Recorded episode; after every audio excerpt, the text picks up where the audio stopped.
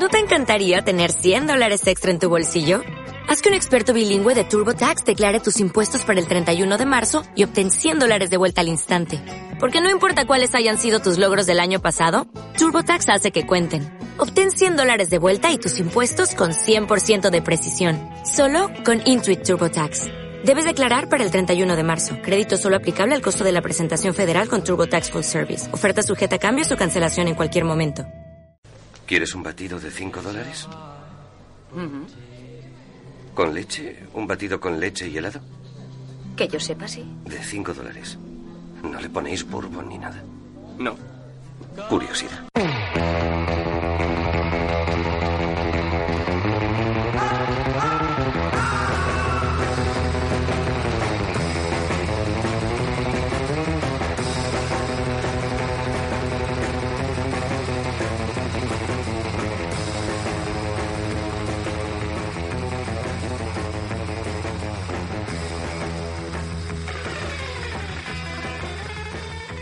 A todos.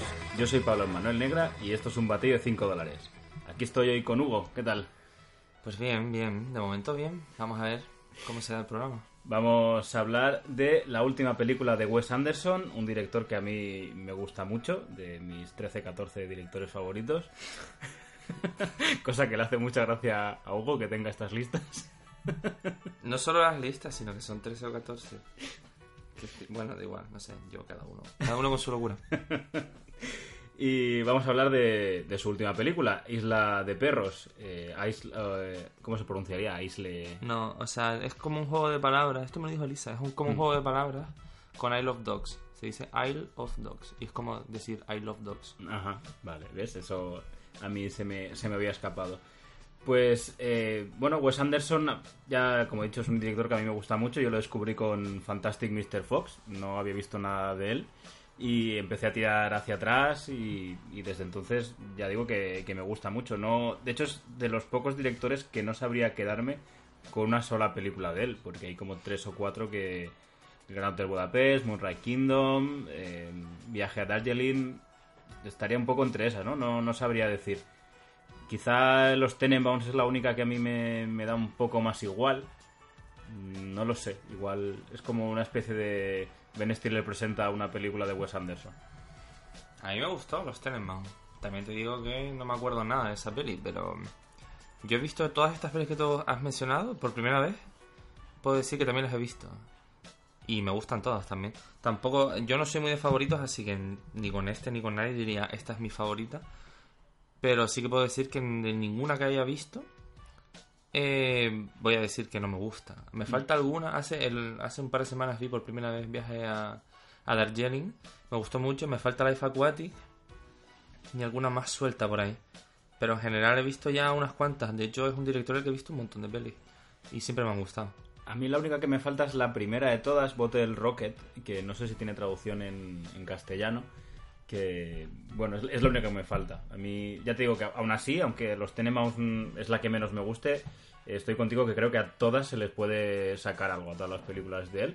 Y bueno, un director que muy influenciado, yo diría, en, en cine francés, eh, muy parecido a Michael Gondry en algunas cosas, todos en la composición de, de planos y de, en el nivel de producción, ¿no? Que tiene siempre todas muchas cositas y que cada vez que vuelves a ver las películas encuentras detalles nuevos puestos. ¿Gondry se llama Michael? Eh, igual Pues yo lo he no. americanizado porque creo que es Michel Como Gondry, ¿no? Al ser francés tiene más sentido que sea No lo sé, no lo sé. A mí, eh, me, no sé, me, me, me cogió un poco por sorpresa.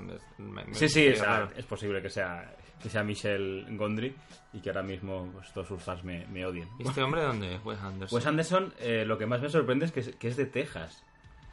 es lo menos de Texas que hay, ¿no? O sea, no- hu- huyó pronto de ahí, ¿o qué? ¿Te imaginas que igual en su casa sea todo lo contrario? O sea, la imagen que tiene cara al público sea una y luego en casa se ponga una, una gorra de Make America Great Again Es raro, sí. Nunca hubiese dicho que era y se ponga a disparar. Lo cual demuestra un poco nuestros estereotipos, pero bueno. Sí, totalmente, ¿no? Y bueno, y por ahí he estado leyendo que, claro, cuando lo piensas es obvio, ¿no? Que sobre todo para esta película, pero en general que está muy influenciado en, en Miyazaki, en Kurosawa y, y bueno, eh, En fin, no voy a ser yo el que diga, sí, sí, se nota mucho viendo sus películas. El que no va a ser, desde luego, soy yo. No tengo ni idea. Pero bueno. Y bueno, pues... Sí que tiene un estilo muy personal. Y además, en, sus pelis suelen repetir muchos tropos, tanto visuales como narrativos. Y esto le ha dado como un poco de famita, de, de que o lo odias o, o te gusta mucho. Pero porque es que siempre man, el- es- hay como una uni- uniformidad de la que no sale. Yo no tengo problema con ello. Pero entiendo que como te coja mal, No, es- eso, es, eso es así. O sea, si tú ves una película de Wes Anderson, la que sea, la que sea, una al azar, y no te gusta, yo creo que es prácticamente imposible que te guste otra película de, de Wes Anderson. No porque sean iguales, sino por lo que estabas comentando, ¿no? Tiene como unos, unos tópicos, una forma de hacer cine, de narrar. Igual es menos llevado al extremo, como directores también que dividen, como puede ser Quentin Tarantino, Christopher Nolan, Villeneuve, que lo hemos comentado algunas veces, pero quizá porque este está más, más apartado, más es un poco más indie que todos ellos. Yo creo que yo creo que si alguien lo lleva al extremo es este. Bueno, Tarantino también, pero Tarantino es otro rollo. No creo que sea el mismo caso de Nolan, pero bueno, da igual, tampoco vamos a poner a discutir. Creo que sí que, o sea, esto que a lo mejor se llevó incluso a, cierto extremo en el, en el Gran Hotel Budapest, que todo es como muy pasteloso. Y todo, mm, esta forma de narrar que tiene, que es como medio fantástica, medio intentando alu- aludir a los a los niños, a lo mejor que tienen los personajes dentro y por extensión a la audiencia. Pues es que como te coja antipático vas a odiar mucho este Pero quizá también porque Gran Hotel Budapest puede que de todas las que las, las películas que tiene fuera la que más fama tuvo, también a estar nominada a los Oscars es la que más visibilidad llegó a tener, ¿no? Y entonces ya es cuando un mayor público la vio y sí que es cierto que en su día hubo algo de división, había gente que le encantaba mucho y sí que leías alguna crítica como que era una estupidez, era muy muy moñas y Eso, y la cositas moña así. es como la palabra muy típica de- del cine de este hombre. Hmm. A mí es curioso porque si lo analizas, casi todas sus películas pueden estar. Es un poco el rollo este más mágico, más de- del Principito. Y a mí Wes Anderson me gusta mucho, pero no puedo con el Principito. o sea, que es algo que, que no deja de tener, no sé, su, su curiosidad. A mí sí me gusta El Principito, de hecho me gusta mucho. Es uno de los primeros libros que me leí muy fuerte, así que... Hmm. Pero bueno, a mí precisamente es por eso por lo que me gusta, no sé. Hay, hay como un rollo que me pasó también con esta película de Isla de Perros, que desde el primer fotograma ya estás como... hmm, como, ay, qué guay todo. Pero, insisto, te tiene que gustar. Sí, además Wes Anderson eh, va mucho al, al tema sentimental y, y toca mm, ciertos temas que, que te pueden llegar a tocar la, la patata, ¿no? Y si eres pues amante de los animales, como en concreto de los perros, como, como es mi caso, que es- me- adoro a los perros, pues te puedes hasta seguir- sentir identificado con, con cosas que está tocando en la, en la propia película, ahora directamente hablando de Isla de Perros. Y yo reconozco que estuve sufriendo, o sea, toda la película me encantó, visualmente es maravillosa, pero estuve sufriendo toda la película por lo que le pudiera pasar a, a los animalitos. Y, eso que son marionetas, ¿no? Entonces yo creo que es eh, tiene un gran valor saber transmitir esa preocupación por, por un objeto inanimado si nos ponemos a llevarlo al extremo, ¿no? Sí, bueno, aquí ya entra un poco la interpretación y cómo cada uno haya visto la peli. Yo es que, aunque lo entiendo perfectamente, no veía animales en los perros. De hecho, la propia película, eh, con esta introducción que tiene, en la que dice, bueno, cada, uno de los intervinientes o personajes de esta película habla en su propio idioma, que solo se traduce si dentro de la ficción hay alguien que lo traduce, como un- la intérprete de, de estas mm, ruedas de prensa que hace uno de los personajes o, o el cacharrito de traducción simultánea que tiene una, una estudiante de intercambio y tal. Pero al, esa parte en la que dice todos los ladridos han sido traducidos y en la que los personajes caninos se comportan como personas, yo no llegué a ver animales en, en ellos. Sí que vi otras cosas, pero claro, insisto, depende un poco del ángulo con el que uno entra a la película. Sí, por ejemplo, eh, hace poco, bueno, hace poco, hace igual una hora, eh, pensaba en el, en el tema, por ejemplo, del, del perro de App, ¿no? Que era un perro que hablaba, porque tenía este, este cacharro, y ahí sí que veías más un, un perro, ¿no? Pues de repente estás hablando y ardilla, tal, no sé cuántos. Aquí sí que es cierto que en ese sentido Wes Anderson no ha hecho tanto un- un- unos perros con las características propias, sino que ha hecho un- unas personas, ¿no? Llevándolo, o sea, no es como Brian de Padre Familia, porque está también con mucho más cachondeo, pero sí que tiene esos sentimientos igual que se le aplican a los perros, ¿no? Como la lealtad o, la, amistad y tal, y, y sí que lo, lo llevan lo- los propios personajes, porque a veces incluso el perro protagonista, Chief, sí que, aunque es más solitario y tal, sí que al final acaba eh, siendo un, un prototipo de perro, ¿no? Bueno, yo creo que aquí también entra un poco la forma en la que mm, Wes Anderson construye los personajes de toda su obra y los pone a hablar, sobre todo delante de la cámara. Los trata igual a estos perros que, yo que sé, cualquier personaje de mm, El Gran Hotel Budapest, de Moonrise Kingdom, etcétera, Viaje a Darjeeling, es igual. Como él siempre concibe los personajes a partir un poco de algún defecto que puedan tener, o de algún trauma, o lo que sea, y la relación entre sus propios personajes, al menos yo la veo como la relación entre estos traumas. Cómo cada uno eh, influye en el de al lado y cómo eh, tanto las virtudes como los defectos que, que se dan entre ellos intentan compensarse. Eh, al, al dar el mismo trato a estos personajes, yo digo que veo personas, pero veo personas al estilo Wes Anderson, no personas reales. Claro, yo creo que lo que Wes Anderson intenta reflejar en sus películas es de todo menos la realidad. te puedes sentir identificado porque, mm, bueno, cuanto más edad tienes, pues obviamente más cosas te han pasado y pues cierto trauma de cierto personaje más o menos puede ser similar, ¿no? Eh, obviamente pues alguno de los traumas de los perros pues es más complicado, ¿no? que, que lo hagas tuyo.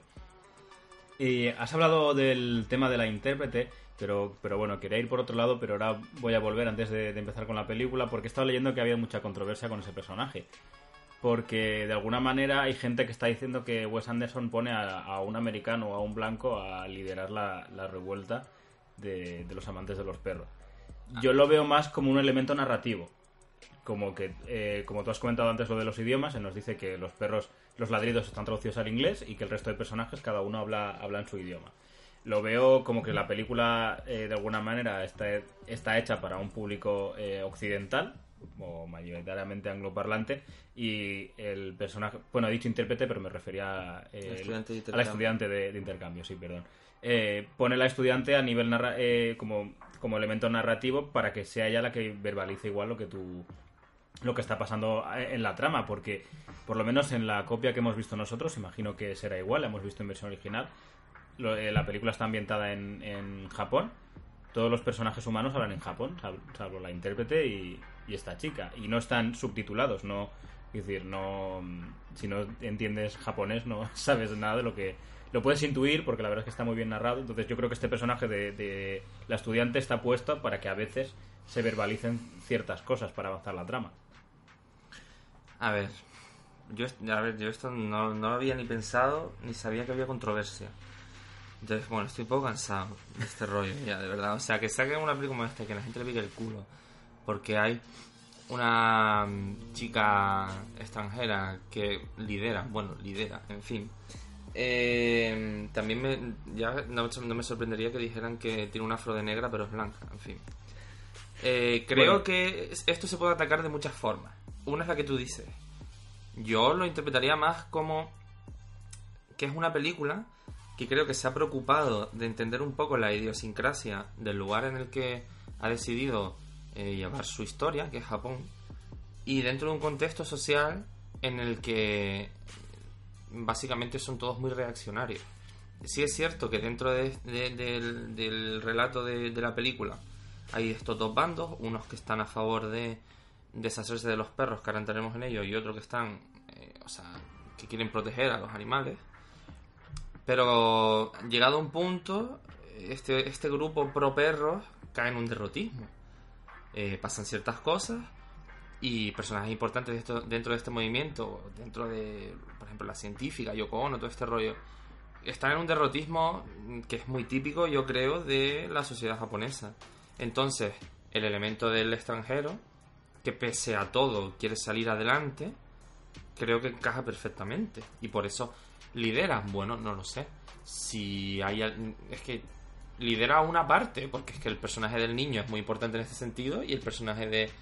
de Spots y de Chief también son muy importantes en este sentido. Entonces, la gente le pica el culo, en serio. Yo estoy de acuerdo contigo, la, gente ya le, ve cosas donde no tiene que ver, también se está hablando hasta de apropiación cultural, que ya me parece muy ridículo, es que, en serio, o sea, eh, ¿por qué no se hablaban de, estas tem- de estos temas en Coco, por ejemplo, cuando al final estaba una, o sea, Disney, que puede ser como el, lo más capitalista de- del mundo, está haciendo una película sobre México y no se habla de este, de este Porque tema. son todos mexicanos, supongo.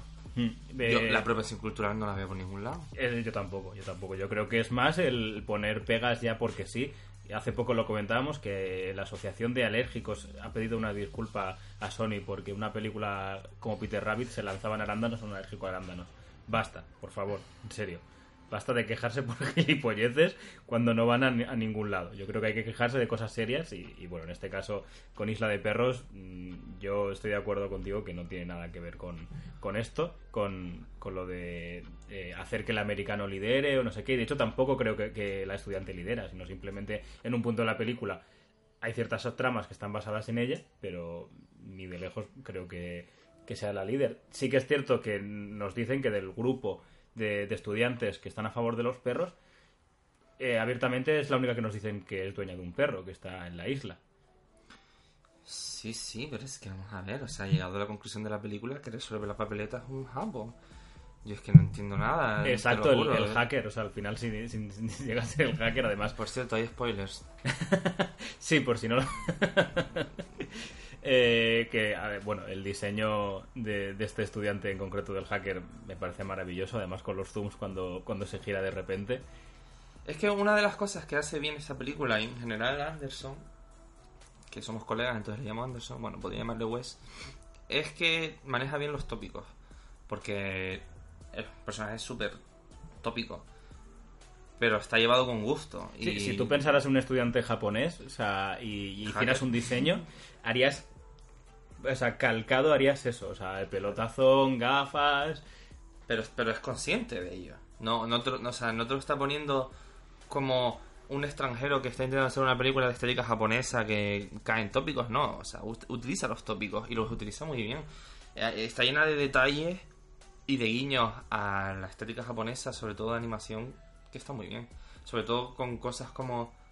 eh, a pesar de que toda la película esté hecha con, con stop motion, cada vez que sale una escena en la que hay un monitor a través del cual ocurre la, la acción, eh, lo que pasa es hacer una animación, una animación de corte estilo manga, muy clásico, que yo creo que o sea, hay un profundo respeto, no hay apropiación cultural. Sí, además la- al principio la, la película nos, nos cuenta como una especie de leyenda con, con este tipo de ilustración... Un eh, eh, sí, sí, como un grabado japonés. Que, que está muy bien, eh, está, Está muy chula. en fin, yo creo que la gente... Eh, haters gonna hate. creo que es el, resumen, ¿no? Y bueno, hablando ya un tema, tampoco nos vamos a parar mucho, ¿no? Eh, los guionistas de esta película, pues el propio Wes Anderson, que salvo Fantastic Mr. Fox, eh, todas las películas son, son originales suyas. Y bueno, se acompañado por Roman Coppola y por Jason Schwartzman, que, que, en fin, Roman Coppola obviamente, no sé si es sobrino de, de qué, pero bueno, creo que es primo de, de Sofía Coppola y Jason Schwartzman también, aunque tiene el, el apellido cambiado. Me parece que Jason Schwartzman, igual me lo estoy inventando, es hijo de, mm, de la que hace de Adrian de, en Rocky, que también es hermana de Coppola. En fin, esto ya Toca en familia. Exacto. Sí, la verdad es que Wes Anderson se, se, se codea mucho con los Coppola porque, en fin, también eh, veremos aquí que creo que Bill Murray también tiene relación por el rollo Lost in Translation, Scarlett Johansson, en fin, todo queda en ese núcleo cerrado, porque la verdad que Wes Anderson también es un, un hombre que tiene como unos actores fetiche que, que salen en la totalidad de, sus películas. O sea, si tú vas a ver Wes Anderson, sabes que va a estar Bill Murray, que Edward Norton también va a estar por ahí, Jeff Goldblum también es un clásico y cualquiera de los hermanos Wilson, Luke y Owen también están ahí no- normalmente, ¿no? Sí, hay, hay eh, actores que no son tan frecuentes en esta película como Brian Cranston, que es que le pone voz a uno de los perros protagonistas. Y no sé si habrá alguno más por ahí que sea como más o menos novedoso. Bueno, es que está también Frances McDormand, también ha repetido con él. Me estoy viendo aquí ahora mismo a Harvey Keitel, que no sé, ahora mismo no tengo claro si Harvey Keitel ha salido en alguna de otras películas con él. Creo que no, pero ¿salía Moonrise Kingdom?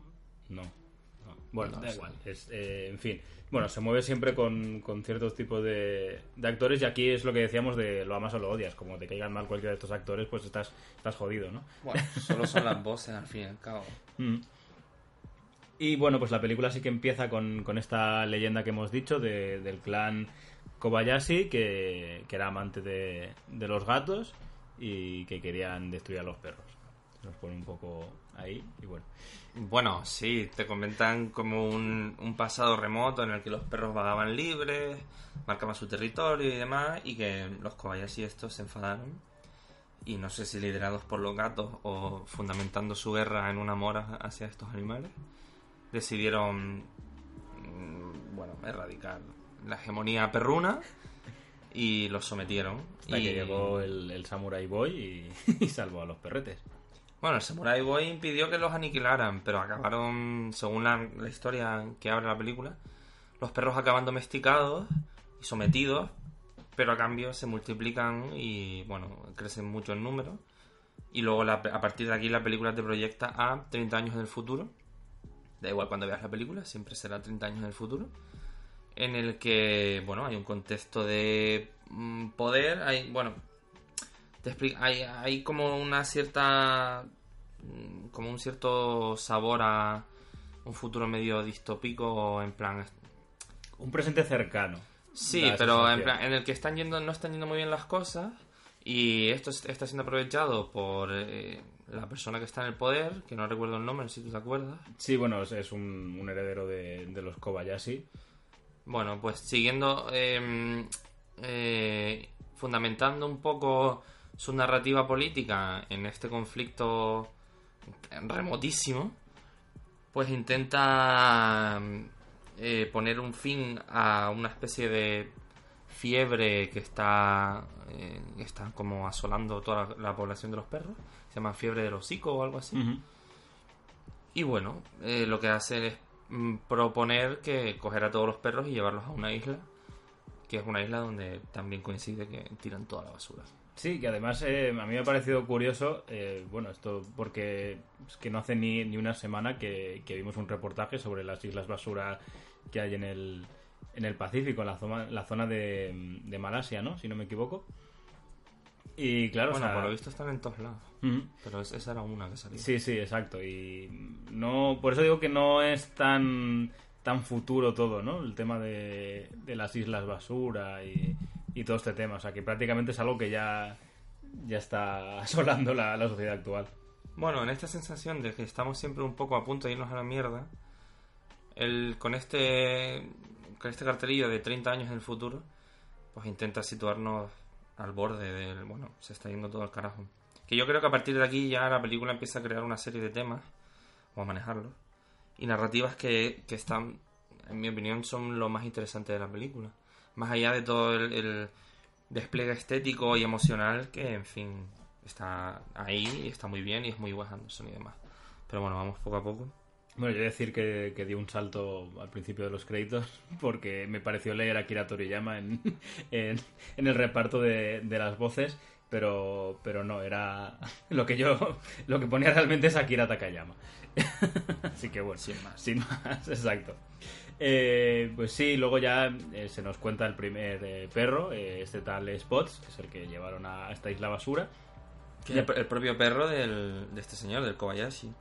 Que él, él lo propone como a una especie de voluntario. En plan, quiero llevar a todos los perros a esta isla y el primero va a ser el mío. Sí, y luego eh, vemos pues ya a un grupito de, de perros que está viviendo ahí y que hay... Bueno, se nos comenta un poco cómo, cómo ellos están mes viviendo o algo así. lo- los perros y tal. Y bueno, vemos pues un poco que como clanes de, de perros, ¿no? Muy, muy rollo la dama y el vagabundo y todo este, este rollo. Como, como pelean entre ellos por, por la comida y tal. Sí, a ver, a, grandes trazos, detrás de toda esta historia de eh, los humanos y los perros, eh, hay una historia de un gueto, básicamente. Lo que hacen es eh, establecer esta narrativa en la que el poder en una situación eh, de conflicto lo que hace es identificar un enemigo y establecer esta eh, narrativa de salvación a base de coger y coger un colectivo, en este caso el colectivo más débil de la sociedad, está representado por los perros, y llevarlos a un gueto, encerrarlos, culparlos de todo lo que puede estar pasando a través de esta fiebre del hocico, y a partir de ahí intentar construir mm, unas estructuras de poder cada vez más autoritarias y controladoras. Sí, bueno, cosas que han pasado en el pasado y que siguen pasando hoy en día. Y no voy a dar más ejemplos porque no me quiero meter en camisas de, de once Bueno, varas. A Pero, ver, pero bueno. en su momento, mientras veía la película, yo intentaba. Intentaba ver una especie de eco en, en cosas más actuales, pero no llegué a verlas. Porque yo creo que se puede caer en este en esto de decir, "Oye, a lo mejor hay un comentario a ciertos contextos sociopolíticos actuales. Hmm. Puede ser Estados Unidos, puede ser, etcétera. Pero a- según avanzaba la película dejé de planteármelo porque no lo vi tan claro. Sí, porque no, no está hablando de un conflicto en concreto o, o de algo Mm. más específico, sino como más la, la idea de, de que el gobierno echa la culpa a, a, un- a una parte de la sociedad de, de- de lo que sea para tapar pues mierda que pueda tener el propio gobierno y más que centrarse pues lo que tú dices en Estados Unidos o cualquier otra cosa es como algo más más global no no puede ser por ejemplo a mí me viene a la cabeza por los trailers porque no he visto la película esta de mm, ¿Cómo se llama? La de Will Smith de los orcos. Ah, Bright. Que por, tú sí que la has visto, ¿no? Que es como... no, no. Bueno, eh, pero tú ves los trailers y dices, mm, vale, o sea, puede ser menos sutil que está hablando de los negros. Ya, va muy a saco. A ver, sí que esta película lo que sí que construye es como un caso representativo de todos los casos. Y además está muy bien fundamentada por aquello de que esta introducción de la historia que habíamos hablado antes y cómo viejas rencillas, viejos odios que son tan remotos que nadie sería capaz de recordar como una afección propia, son utilizados por el poder para crear estos contextos de enemistad y de, bueno, de eso, de animadversión a su colectivo que acaba pagando el pato. En esta lectura, yo no sé si hay uno en concreto que, que ayuda a construir el marco referencial en el que Wes Anderson y el resto de, mm, bueno, de, de escritores eh, han basado en la película. Pero sí que se pueden ver como el todo, en plan, vale, esto es una historia un poco típica nuestra, que simplemente han cambiado X colectivo por el de los perros. Todo ello además eh, alimentado por el hecho de que los perros se comportan como humanos. Entonces a partir de aquí empiezan a pasar cosas. Sí, bueno, la verdad es que el grupete de, perros que, nos presenta, mm, bastante carismático, cada uno con su propia personalidad y además nos los presentan eh, literalmente, nos, dicen sus nombres, a qué se dedicaban, nos van contando un poco. Hay un momento que hasta que cuentan mm, una escena que me gusta mucho, la, comida favorita de cada uno de los perros y te pone un poco en... eh, ya prácticamente te dice dónde estaba cada, cada uno de los perros, ¿no? Que de hecho eh, ahí sí que veo, a ver, no paralelismos, pero sí que a Chief pues lo veo muy muy el, el vagabundo, ¿no? De, de la dama y el vagabundo. Bueno, dentro de los propios eh, perros hay como una especie también de, de jerarquía entre los que eran domésticos y los que eran callejeros. Eh, en este caso de los perros como el grupo protagonista, se presentan un poco también como una especie de perros alfa. Porque todos tienen nombres así como muy de perro alfa. Tienen, sí, está Chief, está Boss, está Rex, está King, Duke. Sí, en plan, son todas figuras como de poder.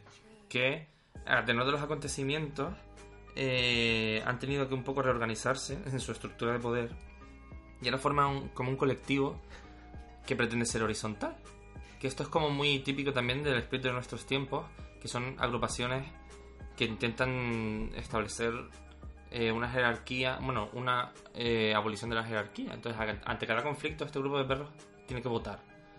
Entonces encuentran un- una diatraba, en plan, nos tenemos que pelear con, con estos otros perros. Vamos a votar si nos peleamos o no. Todos a favor, dicen sí, los que no, no.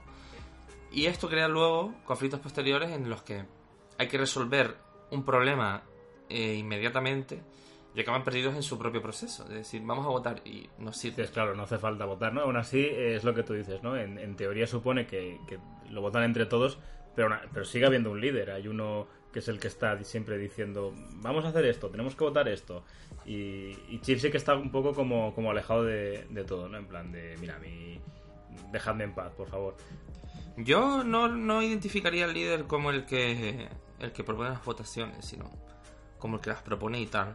Ahí, ahí sí que creo que el, el grupo recurre a la figura de Chief un poco en calidad de el más es como el, el que ha el que ha crecido en la calle, entonces por tanto tiene un, un mayor eh, una mayor capacidad o mayor experiencia para enfrentar los problemas que, que, que se dan en el nuevo contexto, este en el que es un poco la selva de la basura. Aún así nunca le hacen caso.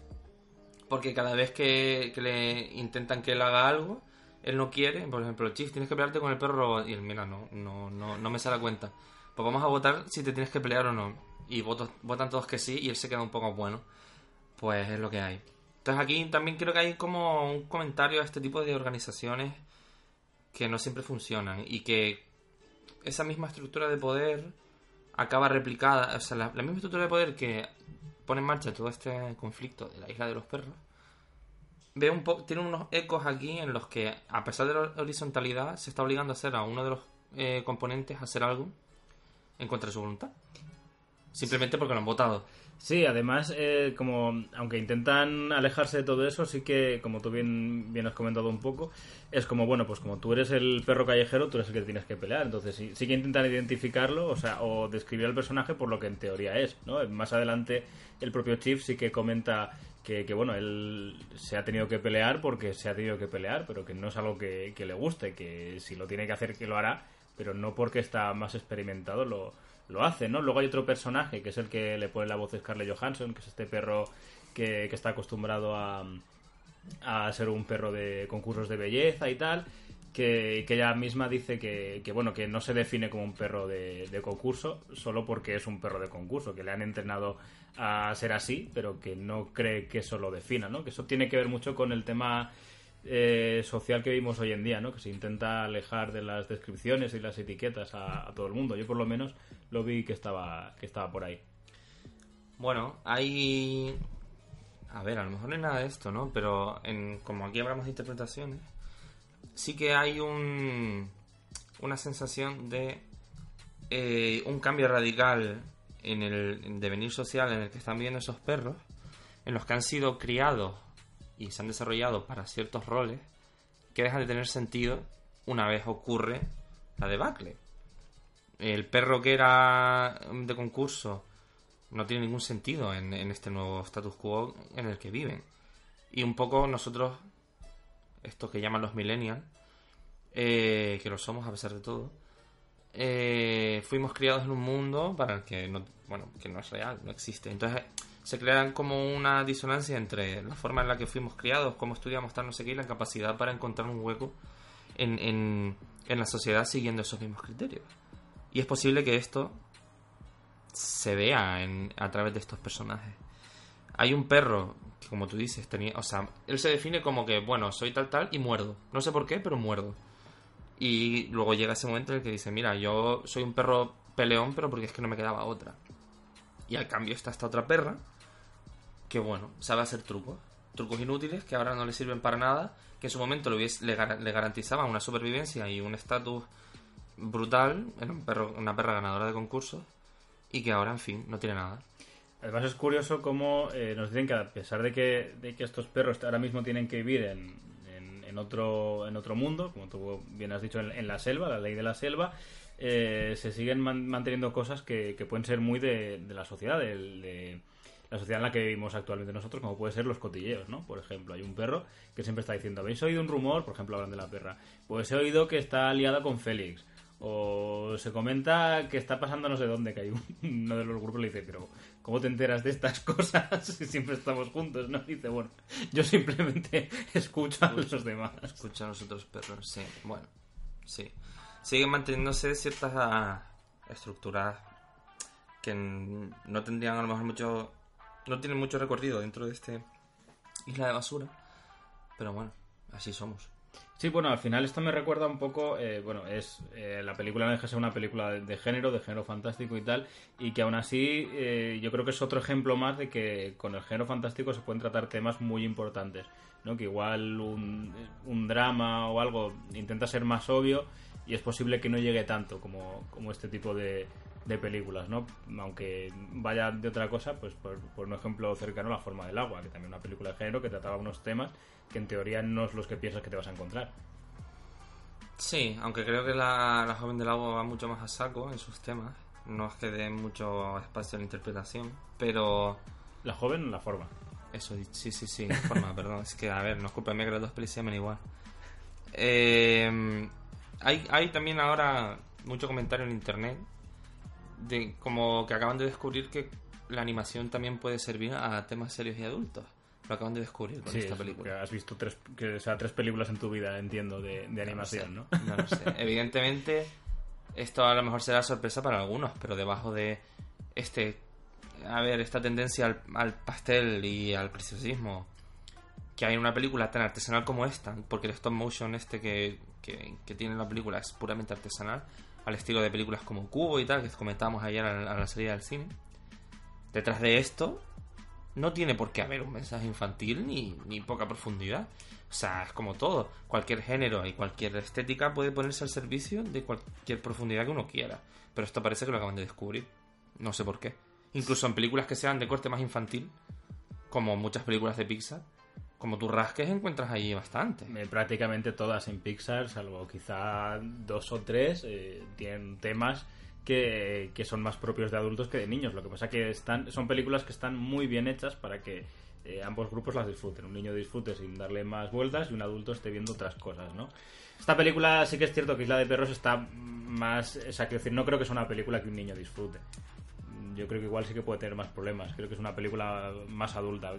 O sea, por la forma en la que está, que está hecha, porque lo que comentábamos de que los perros no, no son más probablemente perros, sino que son personajes. Sí, a ver. eh, al final todo, últimamente que yo estaba para otras cosas leyendo cosas sobre géneros. Y bueno, una de las definiciones a las que llegué fue que los géneros no son sino una forma de, rela- de relacionar la producción y el consumo. O sea, eh, ayudan a, mantener una serie de características básicas a la hora de organizar una producción de cualquier elemento audiovisual que se quiera. Y también ayudan a que el, el- consumidor mantenga un rango de expectativas respecto al, al producto y luego en medio nos encontraremos. Pero a estas alturas de vida, donde ya hemos pasado por todo tipo de hibridaciones y demás, con un sello además de autor de- detrás eh, como respaldando toda la película, no entiendo la sorpresa. No sé, de repente acaban de descubrir esto y me, me- me resulta sorprendente, pero bueno. Y bueno, pues la película, porque realmente no hemos contado nada, pues ha arrancado todo realmente cuando eh, vemos que un niño aterriza en, en esta isla, en esta isla basura, y que descubrimos que es el, el bueno, el dueño, sí, el, dueño protegido, de, ¿no? protegido de... Luego nos lo van contando, porque la película además, pues de una forma así como más eh, paródica, cada vez que hay un flashback sale un letrero que dice flashback o fin de flashback. Y nos comentan que el perro de Kobayashi lo, lo pusieron a proteger a este niño, que es el, el ahijado de Kobayashi. Sus padres murieron en un accidente de tren y... Y él quedó jodido también. el- sí, luego más adelante se nos dice que yo esto es una cosa que igual hubiera puesto desde el principio, porque como muy al final de la película es como que han pasado muchas cosas y dicen, ya además eh, no tiene un riñón. No, pero esto lo dicen cuando Lo dicen al principio. Cuando dicen los padres murieron y él quedó muy herido y, y perdió un riñón y no sé qué. Luego Vale. al final se recupera. Entonces todo lo que acabo de decir no, no tiene sentido y mi queja es estúpida. bueno, el tema es ese, ¿no? Que el niño, además, el, pues lo que tú hablabas de, de los traumas, las taras, a Wes Anderson le gusta mucho poner a personajes heridos en, a lo largo de las películas. Muchas veces en todas sus películas hay alguien que igual lleva una venda o una tirita o algo y aquí el niño, pues toda la película va con un ojo morado, con heridas en, en el cuello y en la cara y tal, y con un resto de, de la maqui- maquinaria de- del avión clavado en el, en el cráneo que no se puede quitar. Bueno, y está cojo, va con un bastón. Sí, está un poco cojo además. ¿no? Está, Bueno, está hecho una porquería. ¿no? sí, o sea, el niño sobrevive porque sobrevive. que es el dueño de, de Spots y, y lo está buscando, ¿no? Es curioso como, como la película aquí, el niño, ya lo hemos comentado, ¿no? Hablan japonés, los perros hablan inglés y aún así más o menos se van, se van comunicando y, y se entiende, ¿no? Que es un poco, pues yo creo que los que tenemos perros, pues una manera, ¿no? Esto que nos comunicamos con ellos a pesar de que, de que no tenemos una forma real, no hay un- una comunicación verbal, ¿no? Por, por decirlo así. Aquí es uno de los primeros golpes que por lo menos a mí me da, que es cuando en principio parece que cuando encuentran la jaula de spots hay un, hay un esqueleto de un perro y nos hace creer la, la película que Spots está, está muerto, ¿no? Sí, porque encuentran la chapa medio enterrada y solo se ve Spot y luego resulta que no era Spot, sino que era Sport. Aquí es cuando a toda la audiencia eh, suspira aliviada porque Spot eh, está vivo, pero le importa una mierda al perro Sport. Sí, yo eso también estuve pensando sobre ello, ¿no? Porque, eh, bueno, a mí a lo largo de la película, eh, pues en ese momento sí que lo llegué a pensar y dices, joder, alivias porque dices, ah, vale, Spot está vivo, pero dices, bueno, hay un perro que ha muerto aquí en una jaula que no ha podido salir, ¿no? Y bueno, aquí la, la película, claro, yo, como ya he visto la mayoría de películas de Wes Anderson, lo comentábamos hace unos días, Wes Anderson es muy dado a, joder a sus personajes. De repente que uno muere sin, sin venir muy a, muy a cuento a lo largo de la película. Sus películas, aunque puedan parecer felices, muchas veces no acaban bien. Por ejemplo, El Gran Hotel Budapest acaba con el inicio de la Primera Guerra Mundial y que Sí. detienen a, Cuando menos a te lo Ralph Fiennes, ¿no? Por ejemplo, siempre, siempre hay... en la Exacto, en. Moonrise Kingdom hay un momento que, que una pelea estúpida muere un perrito. Entonces yo esta película Ah, iba en plan de... En Darjeeling muere un niño, de repente. es como, bueno. Además, los personajes acaban metidos, o sea, en plan, vaya, hay tres niños jugando, no, que sí, que están jugando en el río y que se los lleva el río. Y ahora uno ha muerto y estamos metidos en esto. Es como, bueno. Claro, claro, entonces yo toda la película eh, ya, ya iba predispuesto a sufrir, ¿no? En este caso la película sí que juega muchas veces a que parece que, pero luego, mm, luego no. Yo creo que aquí, por lo que sea, él se ha portado, entiéndase, o sea, se ha portado un poquito mejor y, y ya ha intentado joder menos a, a los personajes, quizá porque la, la historia no iba por ahí, ¿no? Entiendo que... Yo creo que se agradece, porque el tono final de la película es de esperanza, o sea, acaba bien. A grandes rasgos. O sea, triunfa el bien, básicamente. Y es como. Uf, pues menos mal, ya bien, ya. O sea, en el momento final en el que todo se está arreglando más o menos, dices, acábate ya, por favor. Porque no quiero que esto se vaya al carajo. Y lo agradezco también. Porque incluso dentro de este comentario a un contexto pesimista, y con todo lo malo que puede haber detrás, que hay muchísimo, seguro. Hay esto, hay perros que se mueren enjaulados, hay, hay mucha eh, abuso, hay mucho, en fin, control del poder, etcétera, todo lo que tú quieras. Pero acaba bien, es como vale, no, no, no termina de lanzarse a un pesimismo que podría haber estado justificado. Pero bueno, se- en fin, gracias. Y a, pa- a partir de aquí la película se convierte un poco... O sea, es un poco un disfraz, pero es una película de aventuras, un Sí, la camino... clásica de ir a buscar a... Vamos a buscar a, ¿no? Como puede ser Cuenta Conmigo o incluso la propia El Señor de los Anillos. Una- Sí, sí, o sea, ese, ese rollo, ¿no? Y bueno, a lo largo de este momento pues están todas estas conversaciones que hemos, hemos ido comentando, donde conocemos más a, a Chief, eh, o a este grupo de perros sobre la comida favorita, muchas cosas. Y hay un momento que, como tú comentabas, debido a esta mm, vamos a votar, vuelve a aparecer que es algo Chief. Todos los perros protagonistas mueren y además de una forma muy desagradable. Ah, yo nunca, nunca pensé que murieran. Yo, yo reconozco que sí. O sea, yo llegué a pensar y, y me, me Pues descolocó sí, una muerte un poco rara. Sí, en además, plan sí, hubiera sido muy chimpún porque además no lo muestran. O sea, hubiera sido como. Llegué a oír alguna risa en el cine y es como, tío, o sea, no te rías en este momento. Pero yo creo que esas risas vendrían por saber que no, o sea, Mm. yo en, en, en un contexto narrativo y estético de Anderson, yo creo que lo, yo qué sé, en esta especie de máquina en la que ellos hubiesen muerto, es- hubiese escupido las chapas por el otro lado o algo así, hubiese pasado algo, pero no ocurre nada. Entonces, además, en este, en este como tópico de esta película de aventuras en las que van pasando este tipo de cosas, tú sabes que están lanzando un caos a un momento en el que va a ocurrir un conflicto y van a aparecer en plan, hey, tal, no sé qué. Hmm. Es muy típico. No en plan mal, pero es muy típico. Además, lo que sí que favorece mucho la película es que estos personajes, eh, que bueno, más o menos hasta este punto son el centro de atención, son, tres, cuatro perros que no paran de hablar. Obviamente el niño, como habla japonés, pues no, no tiene mucha... No, habla mucho, no tiene mucho diálogo aquí en la película. Eh, que desaparezcan estos personajes favorece a que haya una relación mayor entre Chief y, el niño, lo que hace que Chief crezca más como, como personaje. Además tiene este cambio, ¿no? Que, que el niño tiene un kit de- para por si encontraba a Spot para poder lavarlo y cuidarlo y tal. Y, y claro, pues es un elemento gráfico y es que Spot es negro, pero cuando lo lavan... No, Chief Eh, es negro. Sí, exacto, perdón. Eh, Chief es negro y cuando lo lavan es blanco, ¿no? Como un cambio de... Justamente en ese momento es un cambio de actitud, ¿no? Como que deja de ser Sí. más pesimista el perro y, y empieza a ser un poquito más, más optimista pues con los humanos y, y tal. Bueno, lo típico, eh, le quieren y él empieza a dejarse querer.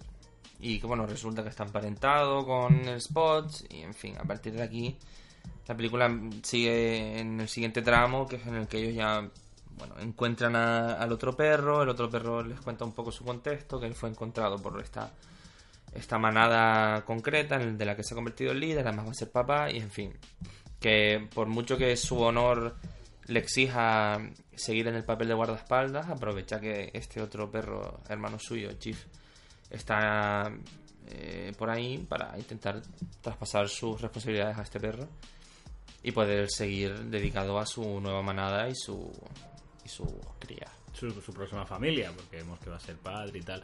Además, eh, a lo largo de este camino, pues hay varios personajes que entran y salen, ¿no? Como todas estas películas que hemos ido hablando, que el, el San Bernardo y el, y el perro oráculo, que es un pug, que es muy, muy gracioso, ¿no? Es como Que él entiende la tele. Eh, claro, él Sí. Mm. entiende la tele y los otros perros creen que, que ve el futuro, que tiene visiones del futuro.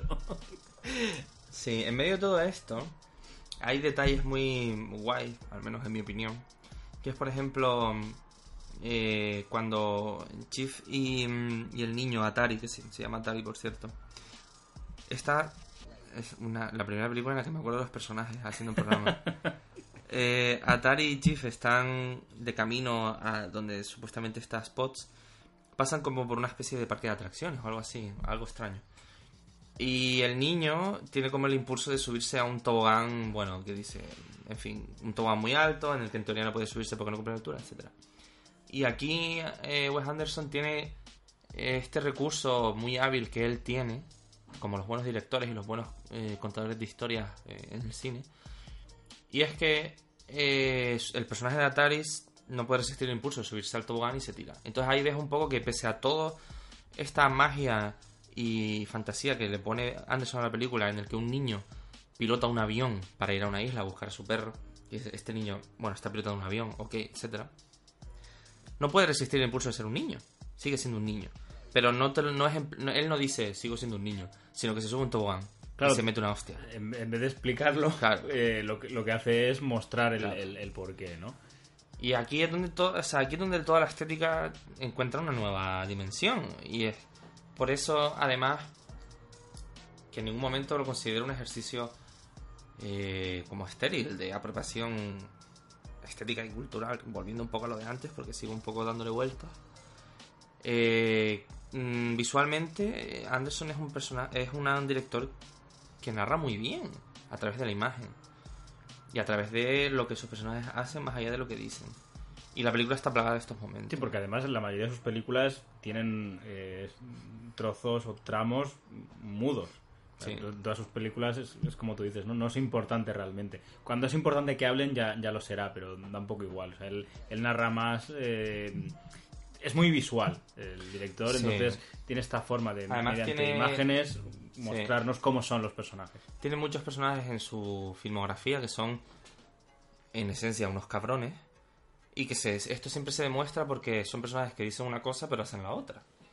En la última de Darjeeling hay personajes que se comportan mal. Mm, El de... A ver, dentro de, su, de este contexto de estos hermanos y tal, en fin, no es esta la película que estamos hablando, pero...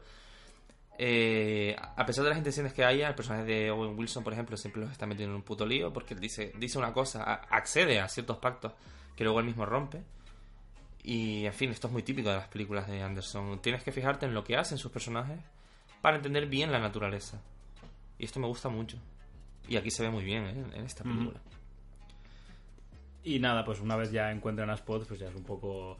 eh, ya va camino al, al tramo final, mientras estamos viendo pues lo que hemos comentado, este grupo pro perro, que sobre todo son estudiantes, y que bueno, que está este personaje que ya hemos comentado, de la estudiante de, de intercambio, que, que bueno, que Sí, habla- hay, hay una narrativa secundaria que se utiliza aquí un poco como aquello de Meanwhile Back in the Ranch, que está en un fantástico vídeo que no me acuerdo ahora.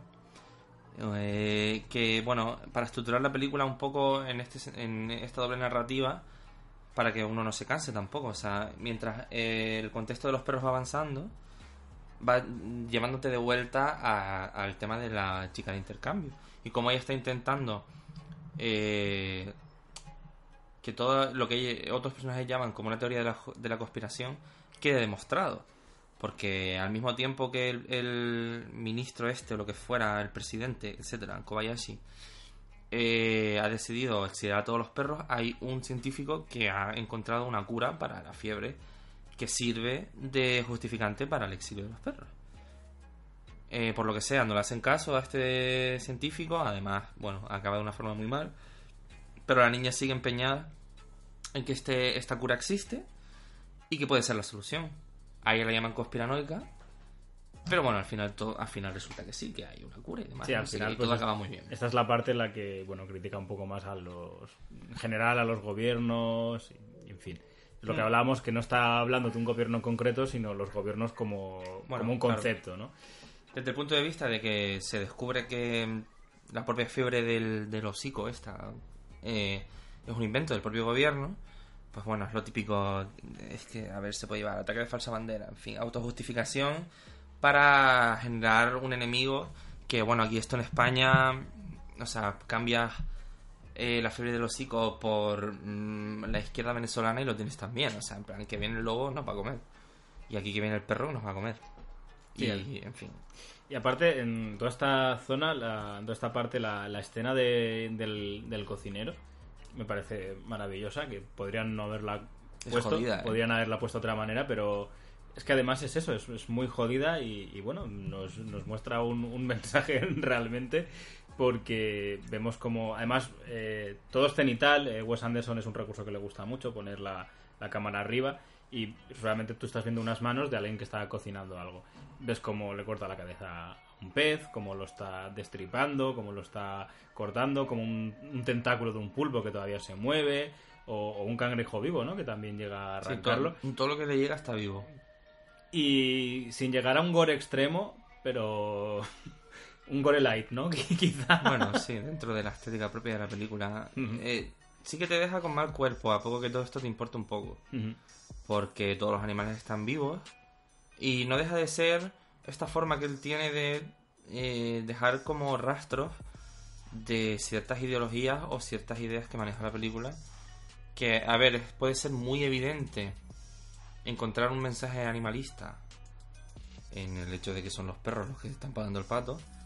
Pero de repente pones esta escena y estás encontrando un contexto de cómo los humanos estamos tratando a ciertos tipos de animales, por pura comida en este caso, que te está diciendo algo. Y, y él simplemente te lo está mostrando. Y no te está mostrando algo que no sea real. Esto ocurre. Se cocina de esta manera ciertos, ciertos platos. La interpretación queda a cargo de cada uno. Claro, exacto. O sea, no te está diciendo claramente esto está mal, sino te está diciendo, te está mostrando esto es así. Ahora tú ya mm, lo puedes ver como, como de una manera u otra. Y eso está bastante bien, ¿no? Porque a veces cuando una película se empeña demasiado en, en contarte un mensaje, a veces yo creo que es contraproducente. Igual, Que es la mayoría. igual es como, basta. Sí, sí, sí. No sé, hablando de cosas muy, muy moñas, yo siempre, o cosas que te tienen que tocar la patata, yo siempre pongo un ejemplo. Precious. Sea, Precious al final me importa nada de, de todo esto.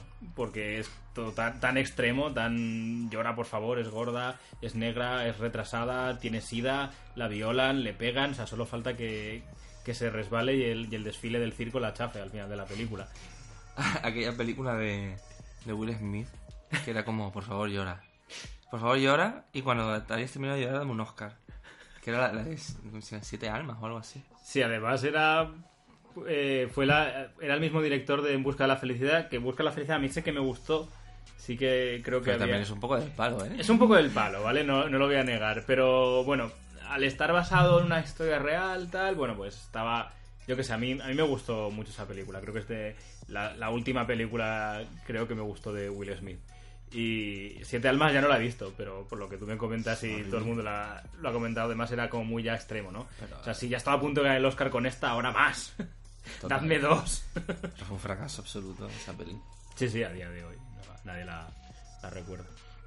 Y nada, pues la película ya pues ya va avanzando hasta eh, parte final, donde al final pues todas las, estas subtramas y la trama principal pues se conectan en un punto que bueno, el gobierno quiere destruir a los perros y tal, y donde todo más o menos se, se va a solucionar. Yo ahí vi una cosa que no sé qué opinarás tú, y es que este presidente, el Kobayashi, eh, vi un cambio igual muy extremo, porque él estaba como muy a favor de, de echar a los perros, eh, se ve en algún momento como este, este eje del mal, ¿no? Con todos los, sus, sus políticos allegados que, están en el ajo, y de repente que él no quiera que pase esto, no lo entendí, porque también se nos da... Se nos da a entender que él tampoco está muy a gusto con tener que criar al sobrino, como que le da un poco igual. Entonces este cambio no sé si lo vi demasiado repentino. Al final da un poco igual porque la porque funciona dentro de la narrativa, está bien. Y bueno, es por ponerle una, una pega a la película. Bueno, eh, creo que se le da un espacio a ese personaje para redimirse. Sí, o sea, entiendo por qué dices que es repentino, sobre todo porque de repente el malo resulta que es el mayordomo. Que literalmente se llama Mayordomo. Sí, mayordomo, sí. Entonces, o sea, entiendo Bueno, por qué lo eh, dices. Perdona que te corte hablando de, de tópicos. El malo es el mayordomo. También, sí, mayordomo, domo arigato. Total, sí que ocurre, ocurre en, en un espacio de tiempo muy reducido, pero eh, no deja de ser un poco un cambio de opinión a, a la luz de nueva información. O sea, el niño vuelve y dice, mira, que esto, que esto no va así, que esto va de esta otra manera. Y el otro entra como en razón. Y luego el mayordomo dice que no, y se activa un protocolo que luego resulta que ha sido hackeado y todo acaba muy bien, ta, ta, ta. Aún así, este cambio de actitud eh, le viene bien aunque a que luego él se termine de redimir, Kobayashi, eh, donándole un, donando un riñón para que Atari pueda, pueda vivir, ¿no? ¿Qué quiere decir? Que si no ves este cambio y de repente ves lo del riñón, igual el golpe sería mayor. Me está, o sea, es que me está resultando difícil discutírtelo porque no recuerdo exactamente por qué cambio de opinión. Y esto me da a pensar que sí que está un poco traído en plan, bueno, cambio de opinión. Pero no me resultó problemático tampoco, no sé, me da un Sí, poco a ver, igual. insisto que estoy poniéndole una pega por criticar algo, pero que al final funciona dentro de la trama de la película, tampoco es algo que tengas que darle... Sí, además no es muy larga, cosa que se agradece. Mm. Eh, se entiende también por esto también, hablábamos ayer al, al salir del cine, que por ser una película de stop motion, no sé, no va a durar tres horas. Claro, además es que es eso, es que creo que es muy raro. A mí no me suena ver una película stop motion que dure más de, de 80, 90 minutos. Por la, eso es que es muy, muy complejo. Eh, ah, estaba buscando información y creo que hacían un minuto a la semana. Y me parece Claro, que claro. películas películas como Pesadilla en... eh, iba a decir en The Street, ¿no? Pesadilla antes de Navidad tenían un tiempo de rodaje parecido. O sea, quiero decir que la técnica es la que es, ni, ni ha avanzado en el sentido de que no se puede hacer más rápido. Son si casi dos años de... de Eh, esta película han sido cuatro, o sea, un- cuatro años de preparación, que igual Claro, entre pre, producción, produ- producción y tal, o sea, es un es muy complicado, ¿no? Eh, pero, pero bueno, eh, visualmente siempre funciona el stop motion, por lo menos para mí, en este tipo de muñecos. Está de puta madre. sí. Está muy bien hecho. Me gusta que haya directores que sigan manteniendo este tipo de, de cine. Hablábamos, lo has comentado tú antes, de, de Cubo, de que creo que es de hace un par de años. Cubo creo que metía algo de CGI, algo de pantalla verde. Tiene pantalla verde. Tiene sí. pantalla verde, pero bueno, eh, funciona como, como está hecho porque la pantalla verde sigue siendo también stop motion casi todo, por lo menos No, el, el- el imita estilo final, estilo. el estilo final es diferente en las dos películas. O sea, movimiento y tal. eh, a ver, eh, creo que Isla de Perros es una película que, so- que fascina por su estética y la de Cubo por la técnica, porque la técnica, como es híbrida, se lleva a un nivel que no está en Isla de Perros, pero tampoco se busca. Sí, Digo- claro, no, no es necesario tampoco. Esta es como más artesanal, más in- más como se hacía antes. Y en fin, entre, entre que los diseños están muy bien, que se nota que hay una documentación por la estética japonesa importante. Y que el movimiento sigue manteniendo esta plasticidad y demás, está muy a mí me gusta mucho. No sé cuál será el material que usan, pero porque no, no queda como algo rollo plastilina estilo Wallace y Gromit o algo no, así, son, sino- imagino que es lo mismo que, que Pesadilla antes de Navidad. O sea, son, son maquetas, son, son muñecos que se crean, que son bastante altos y luego pues tienen toda esta gama de, de hocicos, ojos, Sí. manos, dependiendo de, de lo que necesiten. Y obviamente pues cuando cuanto más importante o más minutos en pantalla tiene el personaje, tienen más cabezas, más ojos, más más todo lo que sea y bueno, cuando son más secundarios pues obviamente tienen menos porque no, va, no vamos a hacer que cada muñeco tenga 30 expresiones porque igual no, no las usan, ¿no? Bueno, hay parte con ventaja un poco Anderson porque no suele, no suele recurrir mucho a la expresividad como exacerbada. Sí, porque muy- eh, sí, sí que es cierto que en sus películas de acción real también normalmente las interpretaciones suelen ser como intenta ser más plana para que Sí. eh, le des valor a otras cosas, ¿no? no Sí, tiene una forma extraña de comportarse, en general. Mm. Como que eh, hay como una especie, es como flemático todo, muy como que está todo muy de fondo, pero también derivado de esos son personajes traumados siempre, entonces, bueno, siempre, la mayoría, a menos que yo recuerde. A cual- cualquiera de estos personajes ha pasado por algo. Entonces esto se ve un poco en la forma en la que ellos interactúan. Siempre hay un problema de interactuación entre ellos, en, el sentido de que no tienen los mecanismos como para expresar ciertas eh, emociones con normalidad, si es que alguien las tiene, claro, yo ahí ya no sé. En, en este sentido, puede incluso ser bastante realista la forma en la que se, en la que se comportan esta gente. Evidentemente, recurre a ciertas formas de hablar o, o incluso tonos, mm, no voy a decir poéticos, pero sí flemáticos, que no resultan reales. O sea, se nota que hay un como un filtro más o menos literario. Pero sí que en la forma en la que la gente está jodida se puede ver bastante realidad de decir, hostia, mm, pretender que los personajes sean perfectos es recurrir a lo irreal, a algo que no, a la ficción pura. Pero en fin, sin más. Mm. Bueno, sí, ya lo, ya lo hemos comentado. eh, estaba pensando ahora, eh, por ejemplo, en el del perro, que es un poco dos caras, ¿no? Que, que tiene como media cara quemada. Es que eh, es algo que también arriesga ahí mucho Wes Anderson, porque igual lo más fácil haciendo este tipo de película hubiera sido que los perros fueran todos como muy bonitos, fueran limpios y tal, ¿no? Y aquí los perros tienen heridas porque son unos animales que llevan mm, se hablan de varios meses en un territorio que prácticamente es basura y están rebuscando comida y además este grupo de perros que es el que encontramos que lidera Spot eh, luego se nos comenta que, que los humanos investigaban con ellos y que además muchos pues todavía tienen, tienen heridas que son visibles y que, que están mal, ¿no? Que de hecho pues bueno Sí. Al principio de la película eh, se exponen los síntomas de, de la fiebre del hocico, todos muy jodidos, pero todos expuestos de una forma un poco, bueno, como, no voy a decir cómica, pero sí que se tiene, hay un recurso en la película que es el del estornudo. Porque sí, estaba pensando en el mismo Uno de, la- de los efectos que tiene esta enfermedad es el estornudo, que de una manera muy sutil actúa de vez en cuando como una especie de alivio cómico, pero simplemente en el microsegundo que dura el estornudo. O sea, dentro de una escena en la que se están hablando ciertos temas o está pasando algo, un perrete estornuda y quieras que no haces como... "Ah". sí, Como o sea, te- por lo menos esboza una, una sonrisilla, ¿no? Sí. Y bueno, yo creo que mm, no sé si tienes algo más que No. contar de la película, yo creo que ya más o menos. Eh, yo creo que, bueno, pues estamos ya a, a finales de abril de 2018. Creo que va a ser difícil, no imposible, pero creo que esta ya va a ser una de mis películas favoritas del año. Sí. Eh, ya por lo que he dicho, por la forma en la que está contada, por la forma en la que está hecha y bueno, la forma en la que Wes Anderson tiene de, de narrar las historias. Y lo dicho, creo que es importante que, que se hagan este tipo de, de películas y que, bueno que no, que no se olvide, ¿no? Sobre todo esta, esta forma de- del stop motion, que ya que la animación tradicional ahora mismo está prácticamente desaparecida, ya Disney ya todo lo hace también en 3D, que era como el, el baluarte de la animación tradicional bueno, por lo menos que haya un poco de... Que tampoco quiero decir que tenga menos valor una película en 3D, el valor es distinto.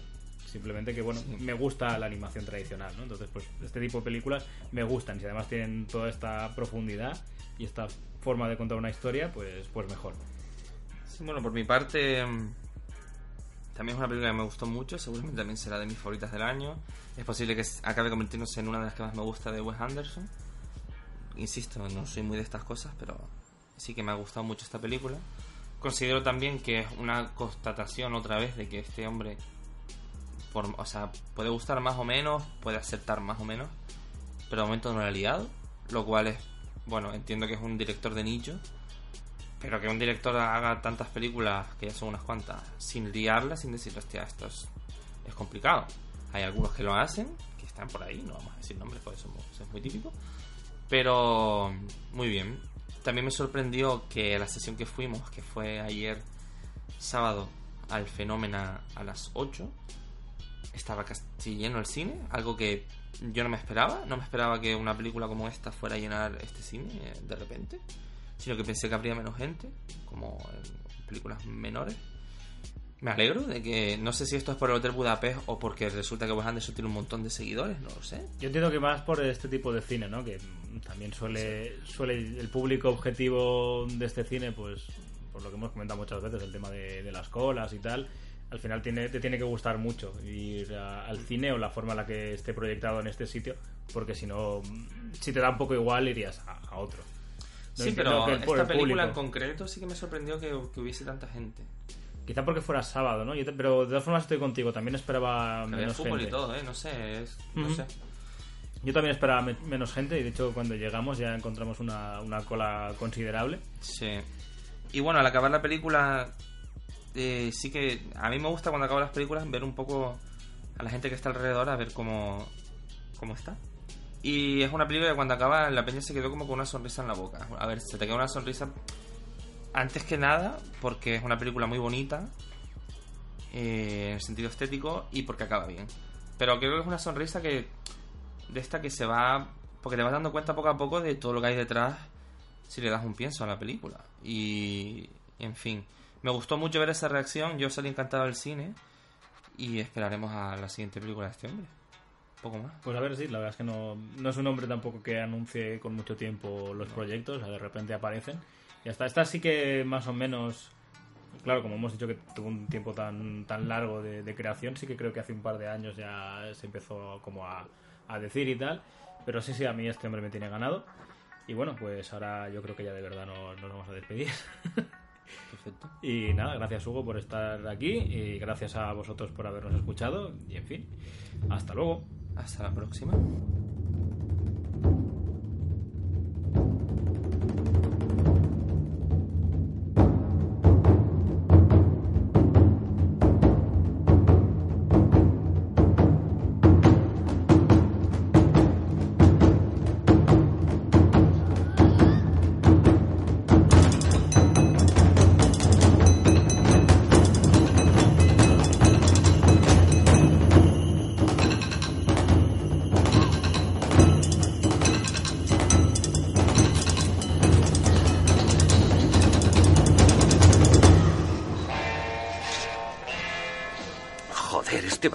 Riquísimo, ¿eh? Ya te lo dije. No sé si valdrá cinco dólares, pero es una jodida delicia.